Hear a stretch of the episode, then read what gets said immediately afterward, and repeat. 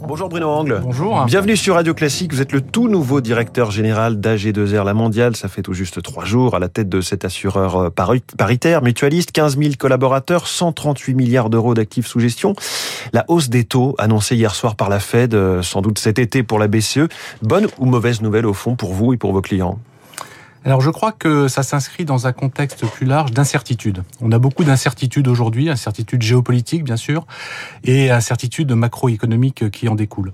Euh, on n'a jamais été probablement avec autant d'incertitudes devant nous, et ça nous oblige d'ailleurs en tant qu'assureur, on doit chaque année euh, à l'automne euh, donner un rapport à euh, l'ACPR qui s'appelle l'EIRS. Généralement, on le fait contrôle prudentiel. Absolument, on fait un scénario central et puis des sensibilités pour varier. Hum. Cette année, euh, compte tenu de l'ampleur des incertitudes, on va faire en fait une série de scénarios parce Oui. qu'en fait c'est trop compliqué euh, de euh, simplement faire un scénario central et des sensibilités. Donc ça révèle bien effectivement l'univers particulièrement incertain dans Vous êtes inquiet ou vous êtes serein? Écoutez, la hausse des taux n'est pas nécessairement une mauvaise nouvelle pour euh, les assureurs parce que si la hausse des taux se fait à un rythme qui n'est pas trop rapide, c'est quelque chose qui va contribuer, va plutôt renforcer notre sensibilité, notre solvabilité, pardon. Alors l'assurance vie se porte très bien. Est-ce que tout ça est en lien? On voit meilleur début d'année depuis 11 ans.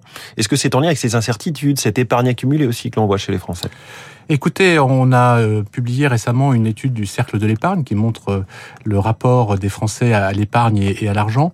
Ce qui m'a beaucoup frappé dans cette étude, c'est euh, au fond la très grande maturité de nos concitoyens sur euh, l'appréhension du risque, bah, du couple risque-retour. Euh, et au fond, on a parfois tendance à penser que les gens euh, placent un peu au hasard. Pas du tout. Les gens ont parfaitement compris euh, qu'il y a des rendements euh, euh, parfois élevés, mais que ça suppose un certain risque, ou qu'à l'inverse, si on veut euh, un risque moins élevé, il faut aller vers euh, euh, des euh, rendements qui vont rapporter un peu moins. Les Français vont plutôt vie- vers ce qui rapporte moins et qui est plus L'assurance vie permet les deux. L'assurance vie permet les deux parce que si vous voulez plus de sécurité, vous allez sur le fonds général en euros. Si vous voulez plus euh, de risque, vous Hum. pouvez aller vers les unités de compte. Et donc, je crois que c'est ça qui fait le succès de l'assurance vie. Mais vous pensez que le taux d'épargne des Français va rester élevé?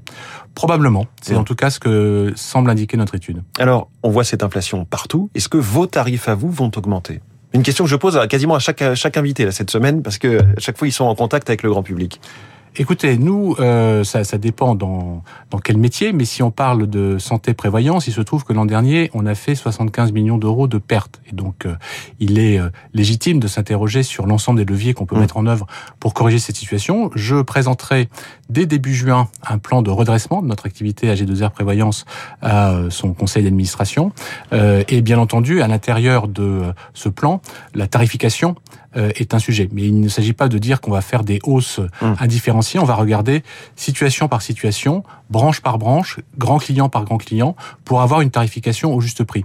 La meilleure garantie pour nous assurer qu'on sera là demain et après-demain pour euh, euh, continuer à leur apporter leur euh, garantie, c'est que on ait une situation équilibrée. Hum. Vous êtes un peu pris en- entre les deux côtés du, ciseau, si je puis dire, parce que vous avez aussi une pression en interne avec une grève, un appel à la grève mi-avril sur les salaires, avec une proposition que les salariés ou leurs syndicats jugeaient insuffisante.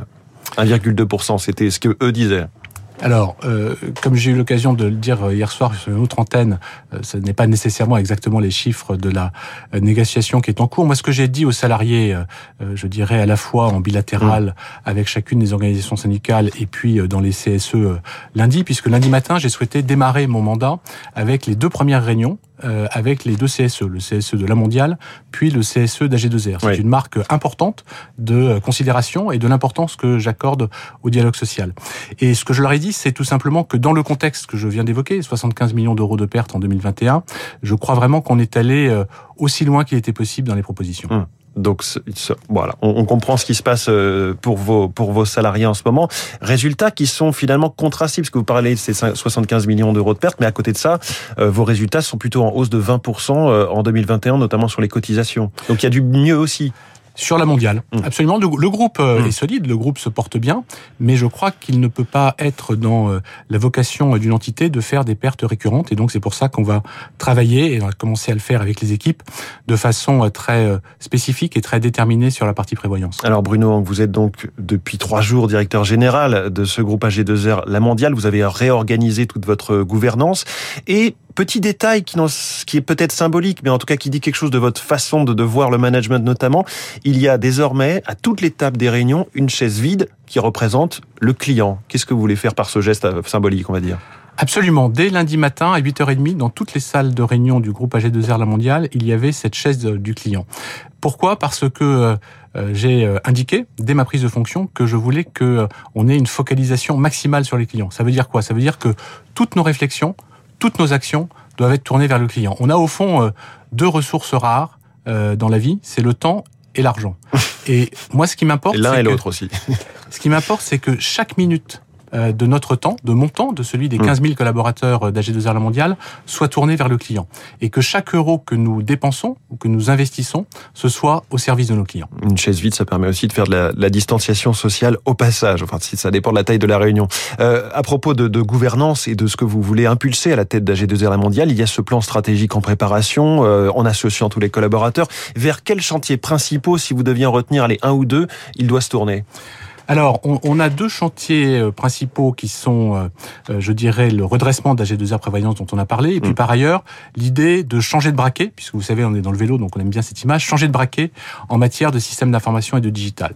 Donc deux chantiers principaux qui sont deux chantiers majeurs pour le succès futur d'AG2R La Mondiale, et puis trois opportunités, une opportunité de croissance dans les métiers d'épargne retraite. Vous avez parlé du succès de l'assurance vie, la mondiale va bien, et elle peut aller encore mieux avec un, un appétit de croissance. Une deuxième opportunité de croissance dans de nouveaux métiers, notamment l'assurance dommage. Et puis une troisième opportunité qu'on a commencé à mettre en œuvre avec les annonces de lundi matin, qui est la mise en place d'une direction euh, de la distribution qui mmh. sera omnicanal et transversale. Alors vous parliez du, du, cyclisme à l'instant, le Tour de France 2022 euh, se prépare, on dit que Julien Alaphilippe est, est incertain, est-ce que votre équipe, elle, sera bien au complet et forte pour ce, ce Tour 2022 Écoutez, ça fait partie des aléas du sport, jusqu'à la dernière minute on ne peut pas savoir si elle sera au complet, en tout cas aujourd'hui elle est en pleine forme, euh, elle a eu de beaux résultats, notamment Benoît Cosnefroy sur euh, différentes courses récemment. Moi je suis un passionné de, de vélo. Quand j'étais ah bah C'est nécessaire j'imagine quand on est à la tête de Je critère majeur de recrutement. Euh, quand j'étais petit, j'ai vibré euh, quand je voyais Bernard Thévenet euh, gagner en 75 et en 77 contre euh, Eddy Merckx, ça ne réjouit pas complètement, mais j'ai été très heureux lorsque j'ai rejoint le groupe d'aller sur une étape du Tour de France et de voir Bernard Thévenet en vrai. Voilà. Voilà, donc le cyclisme part important en tout cas, en tout cas sur cette image et on espère évidemment que les équipes françaises vont briller, notamment à G2R et Mondial. Merci beaucoup Bruno Hang, directeur général de ce groupe depuis quelques jours. Merci d'être venu dans le Focus Eco de Radio Classique. Merci à vous. Bonne journée. Il est 6h53. Heureusement que tous les pays ne consomment pas autant de ressources que nous, car il nous faudrait trois planètes. Baptiste Gabory lui donne chaque matin trois minutes pour la planète.